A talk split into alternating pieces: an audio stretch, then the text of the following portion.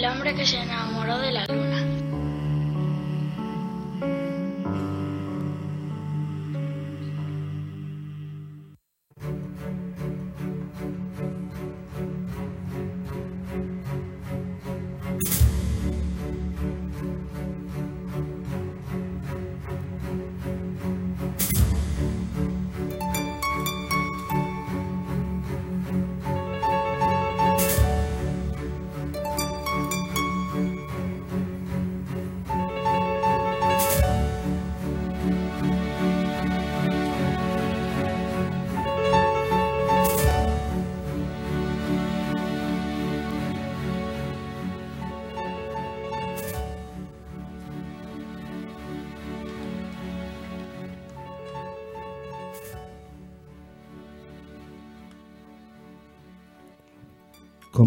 Solía decir nuestra querida Tina Turner, buenas noches.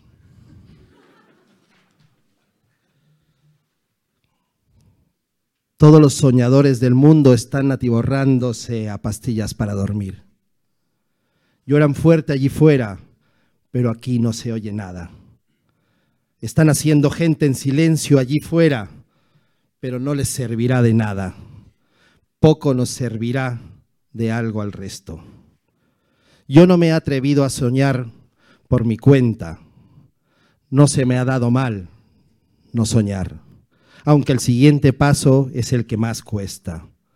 No fue fácil, pero voto por intentarlo. Voto por matar por ello. Voto por resucitar a los afectados por mi empeño. Voto por caer y rebotar. Voto también por deslumbrarte con lo primero que llegue a mi cabeza. Voto por los lunes. Voto por decirte la verdad para que sepas que no era cierto lo que me pasó en aquel taxi, ni lo del hombro, ni lo del poema sobre lo de quitarse la ropa. Tampoco que me nombrara miembro activo del fin del mundo junto contigo. Elegí ser lo que podía mientras pudiera cuando me di cuenta de quién soy de verdad. Voto por eternizar ese momento efímero entre el tercer y el cuarto vaso.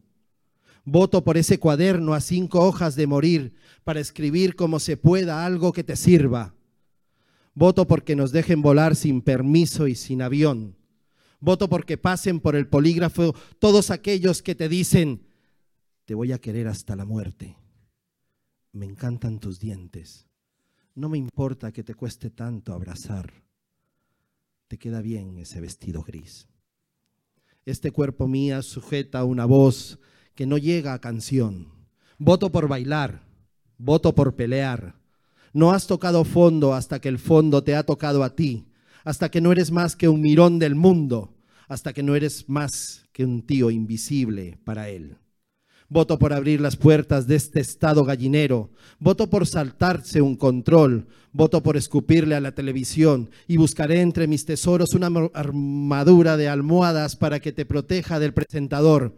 Voto por ser tu rabo, para poder librarte de ese enjambre de moscas que persigue tu rendición. Voto por Juan Diego Voto, por su hermana y por la madre que lo parió. Voto por todas las salidas de emergencia del mundo. Voto por las alfombras voladoras del mundo. Voto por todos los soñadores del mundo. Voto por ti, sin duda, aunque no servirá de tanto. Brindo por escribirte un poema de los buenos, de los que no tienen fin, de los que no salen en la televisión. Muchas gracias. Buenas noches. Bienvenidos, bienvenidas.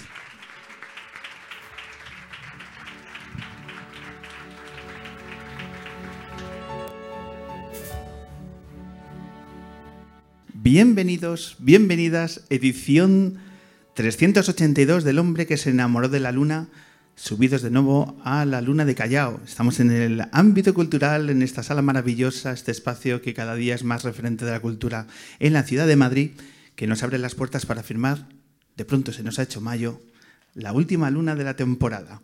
Cerramos ocho meses, ocho ediciones que hemos puesto todo nuestro esfuerzo, tiempo y talento para hacer lo que llevamos muchos años haciendo, dotar a la cultura de un espacio como se merece, un espacio donde de, descubrimiento y de cercanía.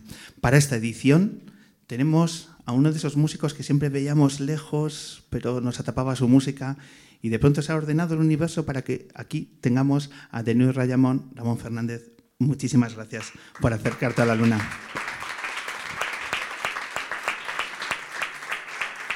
Una luna que ha sido abierta por una de las mejores cosas que nos ha pasado esta temporada. Nuestro poeta, Perú Saizpret, el poeta de los poemas infinitos que nos ha abierto cada una de las lunas y que te quiero agradecer desde aquí todo tu talento en esta temporada. Perú Saizpret, por favor, un aplauso.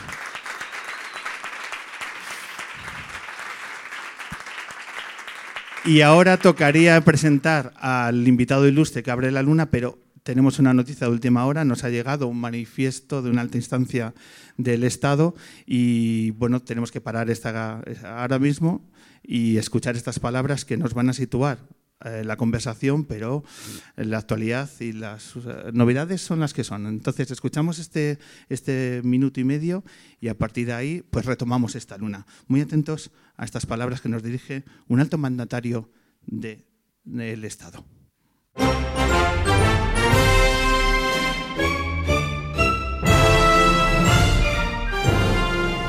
Ciudadanas, ciudadanos de la próxima República Independiente de la Radio, como alcalde vuestro que soy, os debo una explicación y esa explicación que os debo os la voy a pagar. Me llena de orgullo y satisfacción anunciaros que en la primera semana hemos alcanzado el primer objetivo para la financiación de nuestra pequeña gran república. La contribución de un millar de futuros ciudadanos ha superado los 41.600 euros que costará la construcción de nuestro estudio. Esto garantiza que sus aportaciones ya no se pierdan como lágrimas en la lluvia. Habéis puesto la primera piedra de esta república, pero vamos a por la república entera, a por el máximo, a por los 40.000 restantes que necesitamos para el equipo, el mobiliario y las obras del Escorial para convertir el local en un lugar de encuentro. Muchos preguntáis ¿Qué puede hacer esta República por vosotros? Puede hacer y ha hecho mucho. Cada semana cinco capítulos, más de 1.200 desde hace nueve temporadas. Unas 2.000 horas de radio libre y pensamiento crítico, muchas más si contáis los años antes de que fuéramos independientes y dos festivales de música y centenares de conciertos, de programas en directo en tu ciudad y en los teatros y programas especiales en Palestina, el Sáhara, Cracovia o Lesbos. Así que más que preguntarte qué puede hacer esta República por ti, es el momento de que te preguntes qué puedes hacer tú por la República. Ayuda a hacer la realidad. Ayúdanos a proclamarla. Sí se puede. Yes, we can. Vamos que nos vamos.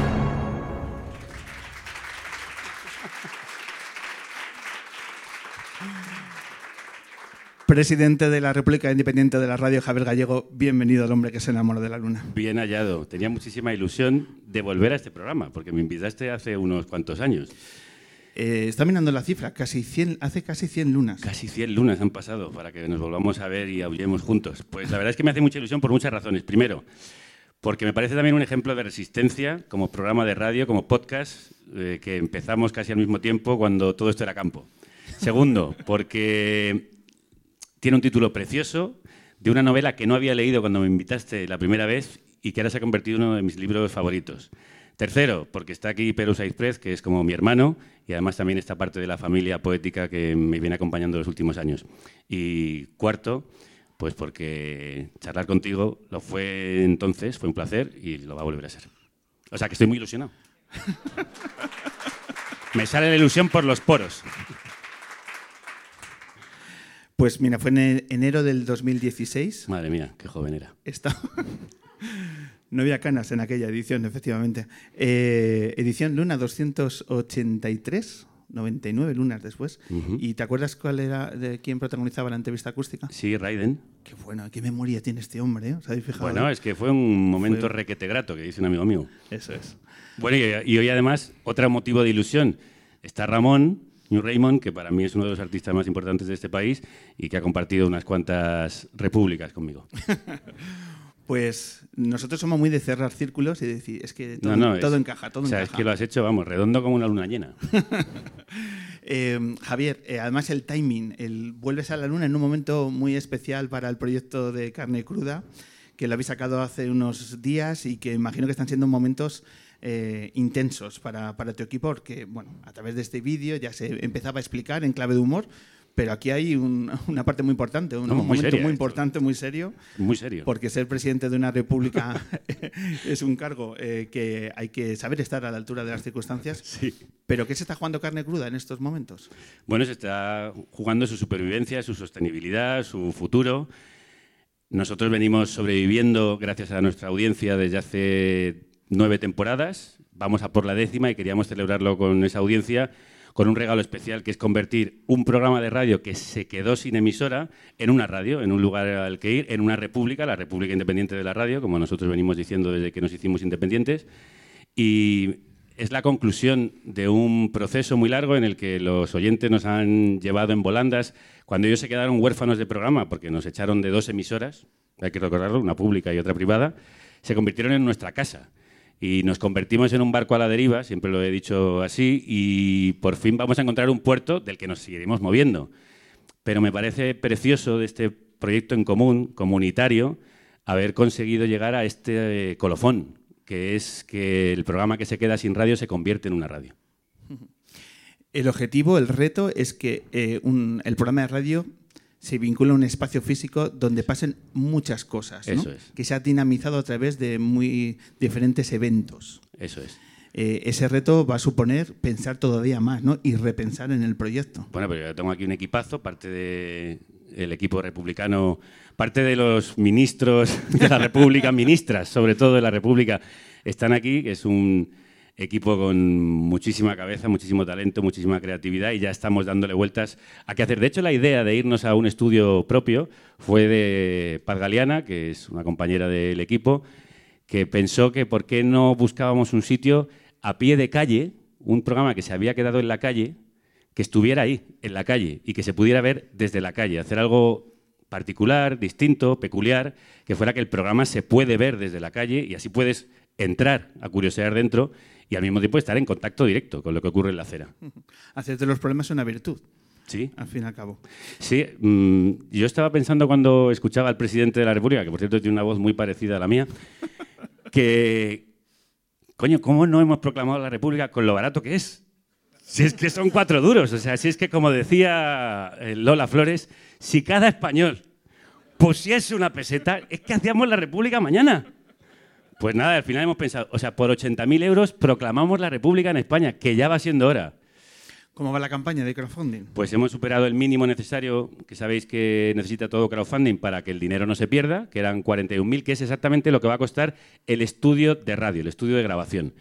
Pero para hacer todo el resto, como explicaba el presidente, hacen falta otros 40. Y bueno, nosotros estábamos dispuestos a asumir el riesgo, pero también confiábamos en que la audiencia que nos ha mantenido todo este tiempo, y que ha sido fiel al espíritu de este programa, eh, querría colaborar. Porque, como os decía, creo que en realidad este proyecto que es suyo, qué mejor meta que al final convertirlo en un espacio propio, donde ellos puedan ir, en un lugar de encuentro, como decías, en el que van a suceder muchas actividades, otros programas. Espero que el hombre que se enamoró de la luna venga algún día, con permiso del ámbito, a hacer el programa en la República Independiente nosotros otra cosa no, pero republicanos. a muerte. vamos a ver, hay debates que tampoco nos, lleva, nos va a llevar mucho tiempo. A ver, así que, si te parece, vamos a visibilizar para todos los luneros y luneras, todo nuestro público maravilloso que, eh, casi llena el ámbito cultural hoy. Vamos a, vamos a poner eh, imágenes al, estudio, a ver cómo, cómo está, ¿vale? Y ya nos vas contando cómo ha ido creciendo y demás, ¿vale? Así que vamos a entrar a través de uno de los vídeos que habéis utilizado para la promoción, cómo es, cómo será, ahora mismo cómo es ese espacio ahora mismo no hay nada. Ahora mismo es todo campo. Es todo, es todo campo, vamos a ver cómo le dotamos de colores, pero este es el primer acercamiento. Familia, tenemos algo muy importante y muy emocionante que anunciaros. Nos vamos a lanzar, nos vamos a arriesgar, porque pensamos que lo vamos a conseguir y sobre todo porque creemos que una vez más nos vais a ayudar a hacer lo posible. ¿De qué se trata? Pues seguidme que os lo explico. Vamos a invertir en crear nuestro propio estudio de radio, pero no un estudio de radio cualquiera, sino un estudio a pie de calle y con vistas a la calle. Que de hecho estamos ya despejando. Paz, Celtia, ¿bien? Bien, Para que puedas no solo escucharnos, sino también vernos. Para que si estás fuera, entres dentro. Y para que se hagan otros programas y puedas verlos desde dentro, pero también desde fuera. Nos echaron a la calle y volvemos a la calle para encontrarnos contigo, porque esta república quiere ser un lugar de encuentro, un lugar en el que vengas a ver los programas, ahí en el estudio, pero también vengas a ver presentaciones de libros, acústicos, presentaciones de discos, donde hagamos quedadas, coloquios, en fin, esta república es para ti y ocurrirá en este espacio. Em, ¿Qué ocurre si no se consigue? No, no existe esa posibilidad.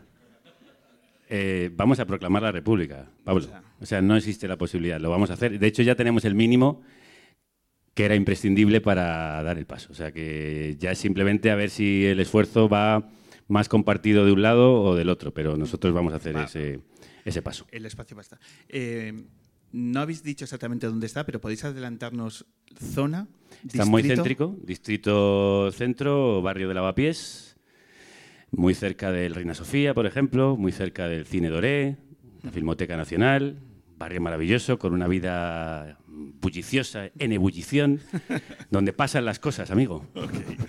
Eh, vamos a hablar de la comunidad. necesitas a tu comunidad. Sí, bueno, eh, absolutamente. ¿Cuál ha sido la respuesta de los comentarios que os están llegando cuando habéis lanzado la idea, la gran idea, el gran reto? Eh, ¿Cuál ha sido el primer feeling que os ha, devuelto vuestra gente? Como siempre, muy efusivo. Carne Cruda se convirtió en programa independiente porque lo pidió la audiencia, lo ofreció la audiencia. Yo podría haberme, en fin, eh, retirado después de que lo intentas en dos emisoras y no sale lo más fácil hubiera sido quizá dejar los bártulos y lo pensé. Pero la comunidad desde el inicio, desde que nos fuimos de Radio 3, dijo, queremos que el programa continúe y si ellos no quieren hacerlo, lo hacemos nosotros. Algo que creo que hemos aprendido desde el 15M y desde la crisis del periodismo que hemos vivido a partir del año 2008-2009. Entonces, eh, lo han hecho ellos. han sido ellos los que mm, tuvieron la idea. Eh, yo que no tenía tanta confianza de que durase tantos años me lancé entonces y me han ido llevando, nos han ido llevando en volandas y yo tenía plena confianza en que esto iba a salir bien porque, como antes contaba, creo que es muy emocionante que el proyecto tenga esta culminación. O sea, que al final ellos han hecho que, esto se convierta en una radio, en un espacio, en un lugar al que ir. Entonces, mm, aparte de que a todos nos apetece proclamar la República, un martes o un miércoles, pues eh, la idea yo creo que era muy bonita porque al final es devolverles todos los regalos, todo el regalo que nos han hecho todo este tiempo manteniéndonos a flote.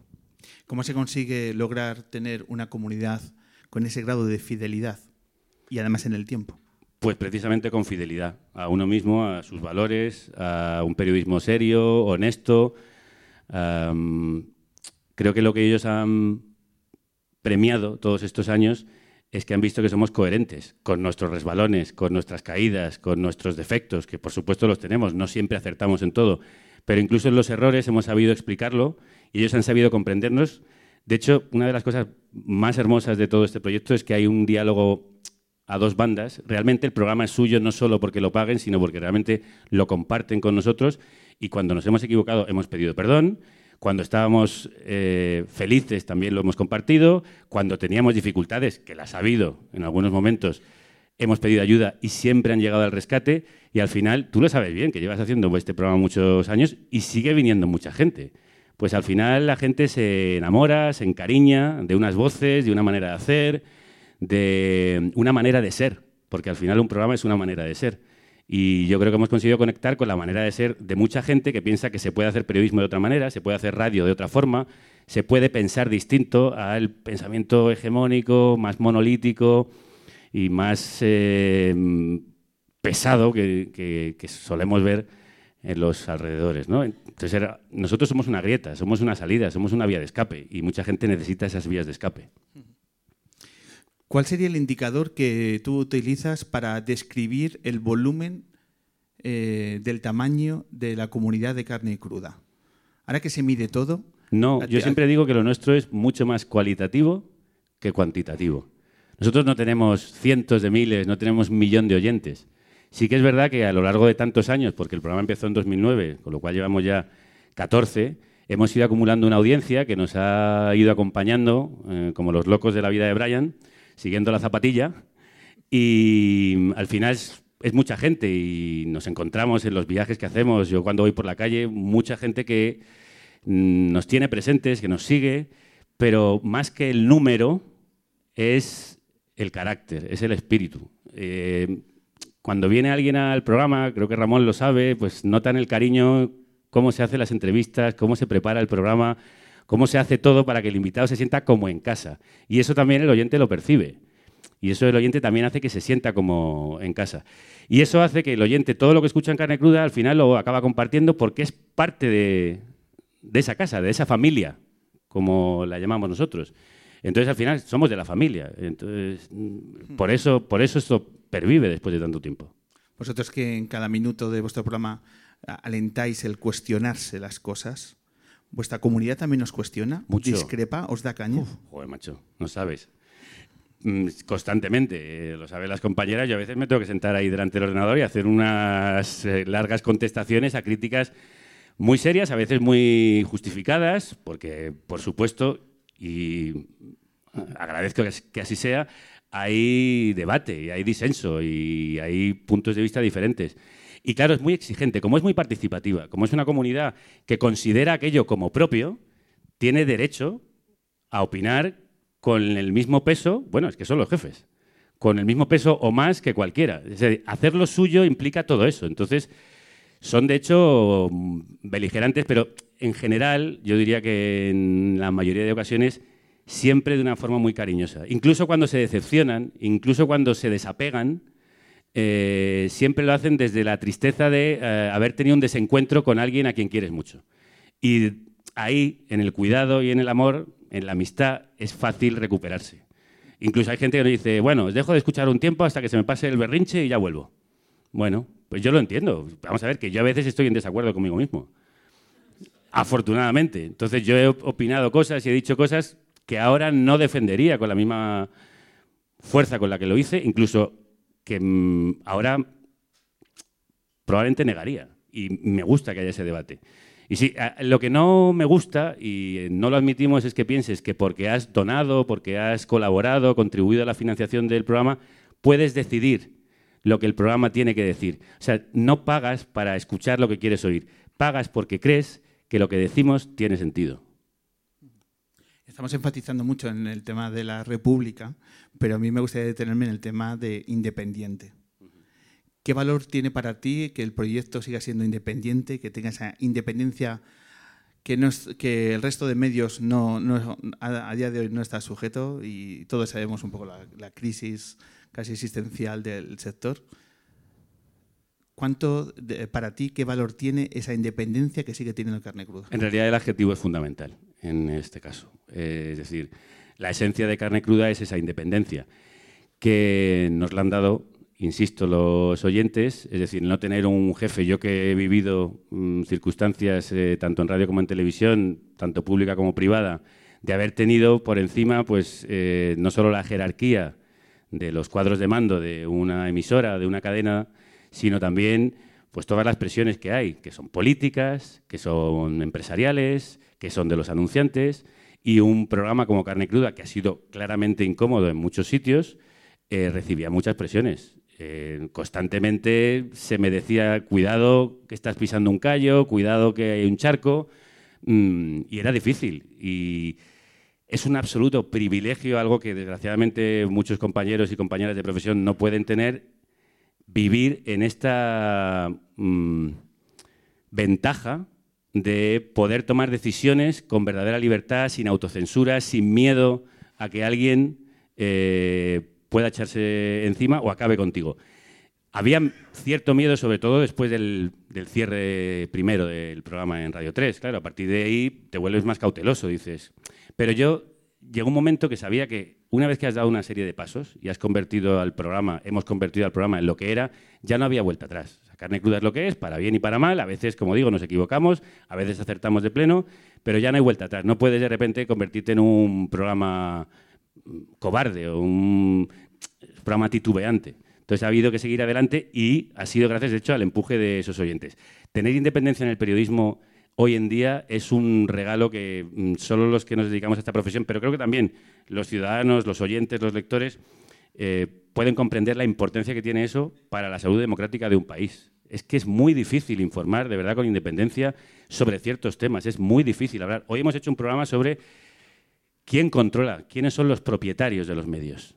Ese programa no se puede hacer dentro de los medios convencionales, los medios generalistas. No puedes contar quiénes están en los consejos de administración, quiénes son los fondos de inversión, por qué no se habla de ciertos bancos, por qué durante la crisis financiera e hipotecaria no se señaló a los culpables y sin embargo se señaló a la clase trabajadora. Eso no se podía decir en los medios porque los medios estaban intervenidos por los causantes de la crisis. Y esa independencia, y esto creo que ha sido uno de los grandes logros de esta, esta última década, es conseguir crear comunidades que entienden que se tienen que comprometer como ciudadanos para defender la libertad de prensa, la libertad de expresión. Y que si no lo pagamos nosotros como ciudadanos, si no defendemos a los medios, los medios nos los quitan de las manos. Y también creo que, eso lo entendió muy bien el 15M, los periodistas tenemos que tomar la palabra y tomar los medios, hacernos propietarios de los propios medios con la ayuda de los eh, lectores, de, los telespectadores, de los escuchantes, ¿no? Porque esto es un servicio público, algo que se ha olvidado absolutamente en el periodismo, servicio al público. Y esto, desgraciadamente, se ha perdido y es muy difícil de hacer. Afortunadamente, también en esta década las redes sociales han abierto muchas eh, fisuras en ese monolito y permiten pues, otras formas de expresión y otras formas de opinión. ¿Recibes en, a día de hoy algún tipo de presión desde el poder político? No. No. Pues no me llaman.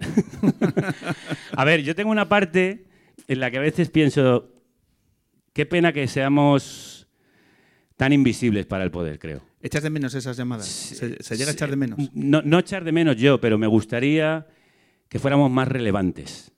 Que noto que estamos en la periferia. Creo que eso es un buen refugio para mucha gente que necesita saber que hay otras eh, formas de estar en el mundo y otras formas de pensar, pero me gustaría ser más relevantes para hacer más daño. A, un sistema que me parece injusto, que me parece desigual, que me parece que debería ser demolido. Y mm, no echo de menos las llamadas, pero sí echo de menos tener un punzón mucho más grande. ¿Qué porcentaje de vuestra comunidad tiene un perfil más conservador? Yo diría que muy reducido, aunque tenemos algunos masocas. o sea, hay masoquistas a los que le gusta acercarse al lado luminoso de la fuerza. Bienvenidos sean, sí, sí, Sí, o sea, nosotros estamos intentando hacer Jedi eh, a tutiplén. Eh, hay gente que nos escucha poco para enfadarse, ¿no? Igual que hay gente que escucha a Federico eh, desde el otro lado, precisamente para... La comparación no ha dolido, ¿eh? Ya, sí, sí, a mí también. Eh, a veces mi cabeza va más rápido que yo y no sé frenarla. Retiro lo dicho. Pero no, en, principio, eh, que eso también... Mira, ahí voy a hacer algo, algo de autocrítica. yo creo en un país plural, de verdad. O sea, yo quiero que mi padre siga viviendo en el mismo país que yo y mi padre es muy conservador. Entonces, ¿Y, escucha carne cruda tu padre? Bueno, a veces. A veces. De hecho, ha puesto por la República. Fíjate. ¿La has hecho republicano? Bueno, no lo sé si tanto, pero bueno. que su hijo tenga una pequeña república, pues tampoco le parece tan mal. No, discutimos muchísimo de política, eh, estamos en profundo desacuerdo, pero yo quiero un país en el que mi padre y yo podamos discutir amigablemente y podamos convivir. No creo para nada en los países de trincheras, no creo para nada tampoco en el periodismo de trinchera.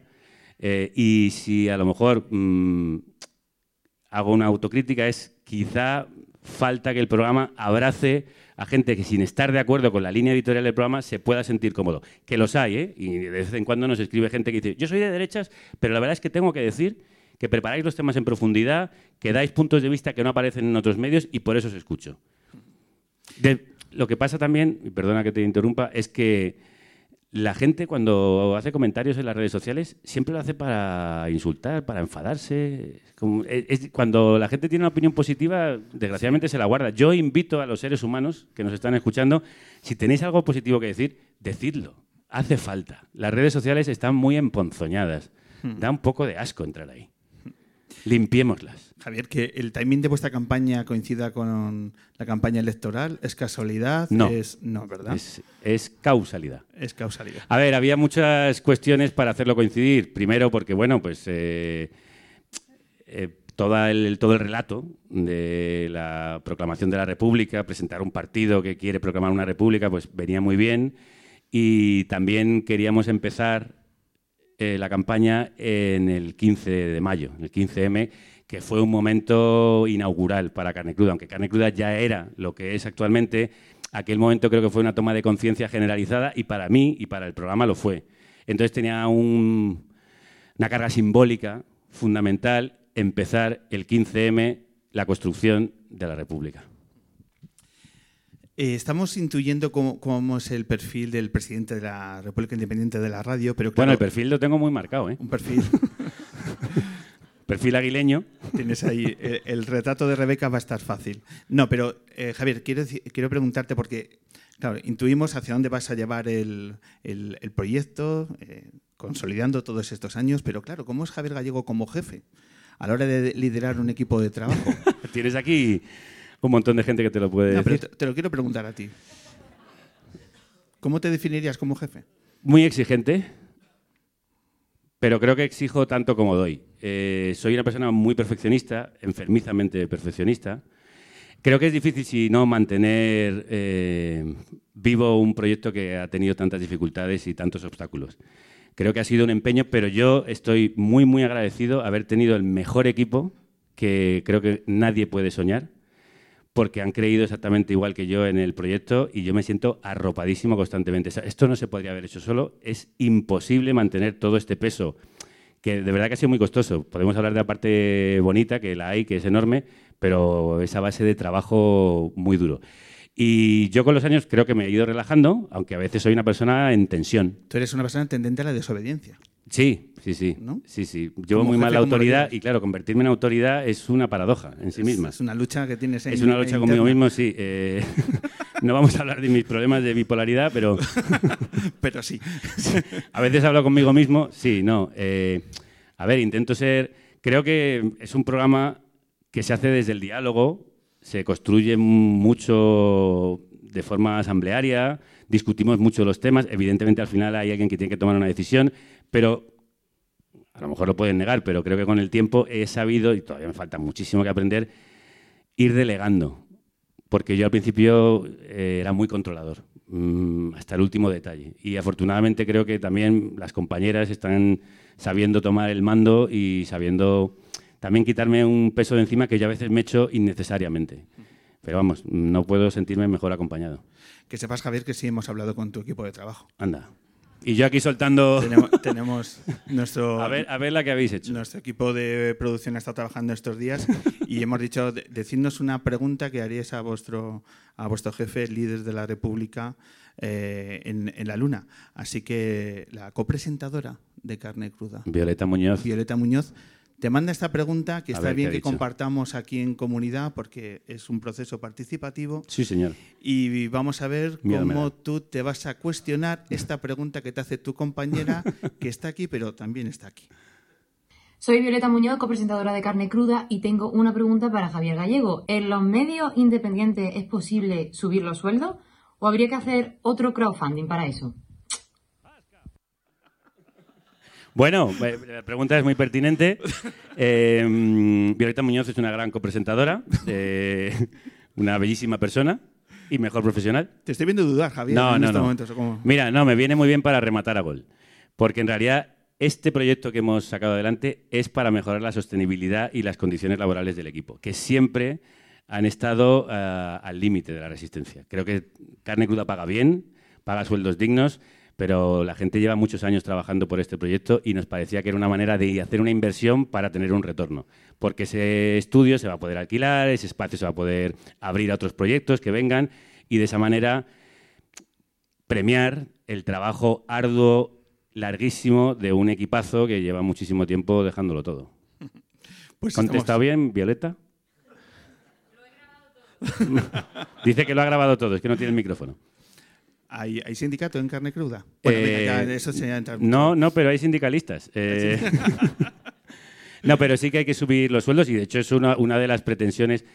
En carne cruda todo es transparente, interna y externamente. Eh, todas las compañeras y compañeros saben, el, todos tienen el mismo sueldo, saben lo que cobran.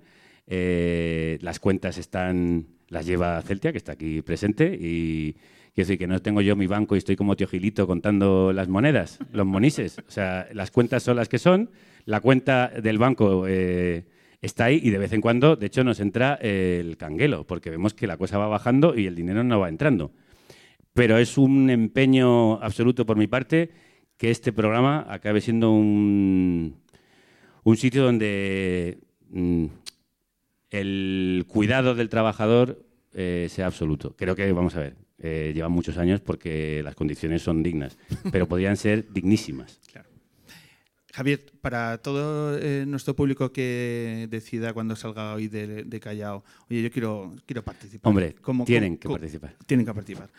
¿Cómo se hace? ¿Cómo se...? Muy sencillo, es muy sencillo. Entras en goteo.cc barra vamos a proclamar la república o incluso más fácil todavía, entras en carnecruda.es y ahí tienes además la posibilidad de convertirte en ciudadano, si pones 15 euros, en miliciano, si pones 30, en alcalde, si pones 50, en ministro, en... ¿Qué más me falta? Me falta, ¿qué más cosas? Bueno, no sé. Puedes poner el dinero que, que quieras, pero puedes poner una de estas cantidades y ayudar a hacer realidad un preciosísimo proyecto. Totalmente de acuerdo. Eh, cuando, en el mejor escenario posible, ¿cuándo crees que puede estar abierto el, el local? Nos gustaría muchísimo estrenar la décima temporada abriendo la República, proclamándola. De hecho, ya tenemos encargada la guillotina, por cierto. Hombre, claro, porque hay que guillotinar al rey. No, no, y no es coña, que parece que lo estoy diciendo en broma. Está el carpintero que me ha dicho que está, porque la guillotina ya existe, está construida, y dice que está un poco desmantelada porque hace como unos cuantos siglos que no la utilizamos, por lo que sea. Entonces he dicho, ponla a punto, que para septiembre vamos a poner la guillotina. Y va a estar eh, nada más entrar, claro. Claro, claro. Va a ser hombre, uno de los claro. símbolos, ¿no? Lo- Eh, lo bueno, no sé si la pondremos siempre ahí porque es intimidatorio entrar a un... O sea, una vez que decapitemos la monarquía, Pues en versión hay que rentabilizarla, Javier. bueno, la verdad es que hay bastante cabezas que ¿Cuánto cortar. vale un- Mira, no, no creía que te iba a preguntar esto. ¿Cuánto vale una guillotina? Pues mira, no lo sé, se lo voy a preguntar al carpintero. Es que él accede amablemente. El carpintero es muy republicano. Está muy a favor de la muy guillotina y muy a favor de la república. Está afilando Creo mucho, que no ¿no? nos, va, no nos va a cobrar. Le va a poner cuchilla de carnicero, además. Ok. Javier, para ir cerrando, es imposible, eh, estamos hablando del timing de vuestra campaña que coincide con las elecciones, dentro de unos días pasa lo que pasa. Eh, pronóstico. No vamos a proclamar la república. en Madrid, por lo menos, no, que es donde vivimos nosotros, los aquí presentes. A ver, va a estar muy disputado. Eh, creo que va a ¿Tú crees ser... que hay pelea? Sí, hay pelea, hay pelea, hay pelea. Creo que no se va a decidir nada, en realidad. Creo que va a estar las fuerzas equilibradas de un lado, de derecha o de izquierda, en distintos territorios. Está, está muy reñido y además depende de un porcentaje muy elevado de mm, indecisos, que en este caso, según la mayoría de encuestas, está en torno al 30%. Hay un montón de gente que no sabe lo que va a votar. Y eso quiere decir que la balanza se puede de- eh, declinar hacia uno u otro lado. Eh, a ver, yo espero que resista, pese a vivir en un intoxicante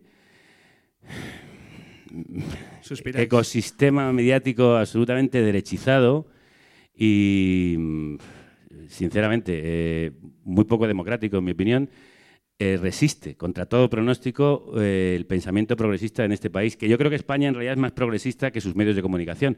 Lo que pasa, claro, la intoxicación de las mentes es imparable, constante, Bueno, vamos a ver. insoportable. Sí, sí. Espera, que como me dejes tiempo, sigo. Tenaz, abyecta, atroz, conspicua. Dejarle, dejarle ahí. Parale, parale. Entonces, tu, república, tu república eh, quedará ya plenamente activa en septiembre Esperemos que sí. y a final de año, Sí, eh, cuando ya hagas actos, cuando ya firmemos una luna allí, sí. habrá elecciones de nuevo. ¿En esas, cómo lo ves? Pero que me estás pidiendo aquí que haga de... Hombre, si eres presidente de la República, nunca hemos tenido un mandatario de este nivel. Claro, pero los mandatarios, vamos a ver, pero los mandatarios no somos pensar- videntes. Pero tienes que empezar a pensar como tal. Ya, ya, ya, ya. Eh, no, los mandatarios deberían dejar de pensar como videntes y mirar el presente, fíjate lo que te digo. O sea que hacer proyecciones va a estar muy reñido también, creo. Está mm, en un tris, pero yo todavía confío, pese a que muchas señales dicen que la derecha gobernará en este país con la ultraderecha, que hay que tenerlo en cuenta, que hemos normalizado la ultraderecha como si fuera el vecino del quinto. Eh, nos enfrentamos a un retroceso en libertades, en derechos, en limpieza del aire. Lo estamos viendo en comunidades como Castilla y León, que no nos vamos a creer si llegamos a ese punto. Desgraciadamente, La derecha en este país que se atira al monte y se ha incivilizado, en mi opinión, eh, se ha acercado a unos postulados extremos, muy bien representados por la presidenta de esta comunidad, que sigue el trampismo a pies juntillas, que son muy peligrosos para la democracia. Yo creo de verdad mucho en el liberalismo clásico. El liberalismo clásico cree mucho en el estado del bienestar, cree en la libertad y en las igualdades de oportunidades, eh, pero no en este criterio de libertad que yo hago lo que me da la gana porque me da la gana y porque yo lo valgo. Ese mm, concepto de libertad no tiene nada que ver con el liberalismo clásico, que es algo que desgraciadamente en este país ha existido o no existe. ¿Ha existido muy poco o no existe? Estas elecciones van a coincidir con un momento importante de tu carrera profesional que me hace recordar en aquellos últimos meses tuyos en Radio Nacional, cambio de gobierno y se tomaron unas decisiones muy claras. ¿Tú crees que los compañeros y las compañeras que ahora trabajan en Radio Nacional, viendo venir que quedan unos meses para unas elecciones generales, eh, pueden estar viviendo lo que tú viviste en ese momento? Pues desgraciadamente sí, porque la derecha y la extrema derecha tienen muy claro que el control de los medios es fundamental para sus objetivos políticos. Lo hemos visto en Telemadrid, que ha vuelto a ser desgraciadamente un chiringuito al servicio del poder en la Puerta del Sol, que no tiene que ser. Eh, Radio Nacional vivió tanto con el Partido Socialista, Radio Televisión Española, como con el Partido Popular em, la desgracia de ser mm, órganos de representación y propaganda del partido en el gobierno. Con Zapatero hubo un cambio de esta tendencia y de hecho subió muchísimo la audiencia de Radio Nacional y fue la época en la que Televisión Española ganó todos los premios de los mejores informativos de Europa, etcétera, porque era mucho más plural y ahí estaban las derechas, las izquierdas, los centros, pero en mi opinión, si gana la derecha o la extrema derecha, eso peligra grandemente. Vamos, eh, está declarado así, no es una cosa que yo me estoy inventando, eh, lo tienen clarísimo. Es una cosa que además la sociedad ya da, por hecho. Desgraciadamente. Y desgraciadamente también el Partido Socialista en su momento lo hizo así. Entonces, y yo que he vivido mm, cambios y he vivido mucho tiempo en Radio Nacional, a la que en broma y en serio se le llamaba el Ministerio con Antena, he vivido cómo, según iban cambiando los gobiernos, eh, desembarcaban las tropas fieles a quienes estaban en Moncloa. Y eso no puede ser un medio público porque lo pagamos todos. Lo paga mi padre, lo paga tu padre, lo paga el frutero de la esquina, lo pagamos todos y tenemos maneras muy diferentes de pensar. Entonces yo creo que cuando a mí me echaron de Radio 3, mucha gente dijo, es que claro, tú no puedes estar en Radio 3 porque tú eres un extremista radical de izquierdas. Y digo, bueno, que estaría bien que estuviera un extremista radical de izquierdas, como dices tú, que soy yo, pero que hubiera otra pluralidad, como creo que había entonces. Había, por supuesto, creo, un pensamiento abierto en esa época en la que Zapatero cambió el estatuto de radio y televisión para que no fuera el Parlamento el que decidiera únicamente quiénes estaban en los consejos de eh, administración del ente y así también entrase en parte los profesionales como se ha hecho ahora. Ahora se ha vuelto a ese modelo en el que la dirección la han decidido los profesionales que están dentro, con lo cual hay una variedad y pluralidad que el Congreso no te va a dar.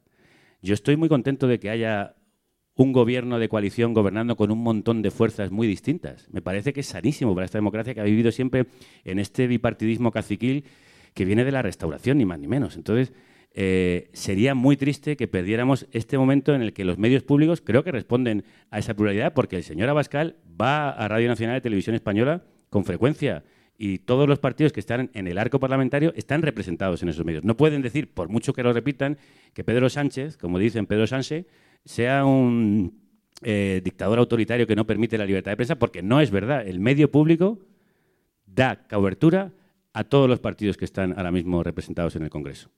Esto es así, o sea, no es una opinión, es un dato objetivo. Bueno, vamos a ver cómo los acontecimientos, qué ocurre este domingo, pero lo importante es que dentro de la ciudad de Madrid se va a declarar una, república. Hay mucha gente que todavía no lo sabe.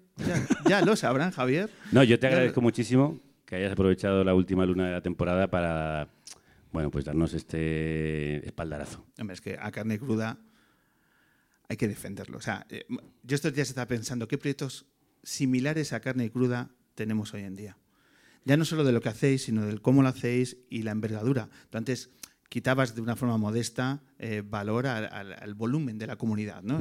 despreciando un poco lo, cuantitativo. Pero es que eh, creo que tenéis una comunidad, tanto en volumen como en riqueza y en compromiso, que hace incomparable este proyecto. Sí. Yo no sé si fuera de nuestras fronteras podemos ver una reproducción de carne cruda, más o menos, se me escapa. Pero aquí no visualizo otras carnes crudas. es- algo así no existe y eso también creo que es muy satisfactorio y creo que es eh, muy bonito que el proyecto se haya convertido en aquello que predicaba y que se haya convertido en un proyecto comunitario, o sea, de una gigantesca comunidad que abraza una idea, la mantiene y la hace pervivir durante ya una década. Pues venga, vamos a por la siguiente. Sí, hombre. Vale. Esto va bueno, eh, igual yo voy dejando ya, voy relegando, Yo creo que si sube los- delegando, perdón. Yo creo que si suben los sueldos no va a haber problema con No va a haber década. Eh, Prometido, prometido. Como presidente de la República, quiero prometer y prometo que habrá una subida de sueldos. Primera medida de la República. Gracias, gracias. Una vez que te metes en este papel va a ser complicado también salir, ¿eh? También te lo digo, Sí, Javier. puede Desde- que me apoltrone en el sillón, cuidado, ¿eh? Claro. Igual, hay que, igual hay que dar un golpe de Estado y de poner al presidente de la República. Y ya tenemos el clickbait. No, por Bueno, favor, no hagan golpes de no, Estado, no. que ya tuvimos bastantes. Javier, mientras tanto, y ocurren todas las cosas que tienen que ocurrir, te regalamos este libro que sé que aprecias. Muchísimo, muchísimo. La el hombre que se enamoró de la luna de Tom Spanbauer, que yo lo leí porque me lo dejó mi amiga Elena, a la que yo llamo Teruteru, que son las palabras que se repiten aquí con frecuencia, y se lo devolví y ahora voy a tener por fin mi ejemplar propio del hombre que se enamoró de la luna. Antes de empezar el programa te dije que estuve entrevistando el verano pasado a Chuck Palahniuk, que formaba parte del taller de escritura de Tom Spanbauer, que es un grandísimo escritor, que le enseñó muchísimo a otro grandísimo escritor como Palahniuk, y que ha creado una gran comunidad de escritores que en Estados Unidos eh, bebieron de las fuentes de este gran creador, que si no habéis leído esta novela ya tenéis que correr a la librería para empezar a hacerlo. Pues nadie ha defendido mejor esta temporada ¡Viva la el novela de que se enamoró de la Spanbauer. luna! No, además, te lo he contado antes, eh, Tom está mm, eh, flojo de salud y le viene muy bien que compréis su libro. Porque hay que ayudar a los escritores, escritores además que viven en las periferias también, eh, para que no caigan en el olvido ni en el arroyo. Este programa de hoy va de trincheras. Eso es. De tu trinchera, de nuestra trinchera. No, pero yo te he dicho antes que yo no me gustan las trincheras. Vamos a descavar trincheras. Bueno, permíteme Vale. el, el- el simbolismo, Vale. Javier. Permíteme que a un presidente de la República le diga. Gracias. sí. Vale, Alguien Javier. tenía que decirlo. Me encanta, me encanta porque no me quites el- el- el- la imagen transversal del programa, porque ahora vamos a ir a una persona que también está en una trinchera particular, que es a través de la música, Un grande. más de 15 años defendiendo sus canciones, sus directos, que además a través de la música, que también tiene un peso específico enorme en carne y cruda, Mm. Así que te vas a quedar. a Yo si puedo quedarme, me gustaría mucho escucharlo muy cerquita. Pues venga, ponte aquí en primera fila. Porque, además Ramón estuvo en el festival que hicimos en Barcelona de carne cruda, para celebrar el festín de carne cruda los, los 10 años como programa. Me da a mí que es otro republicano más. Yo creo que sí. Tiene pinta. Venga, pues unos minutos, cuatro o cinco minutos, y vamos con la entrevista acústica de, de New Rayamón. Javier Gallego, presidente, ha sido un verdadero placer tu regreso a la luna. Pablo Muchísimas Lunero, gracias. muchísimas gracias a ti, de verdad. Placer, gracias.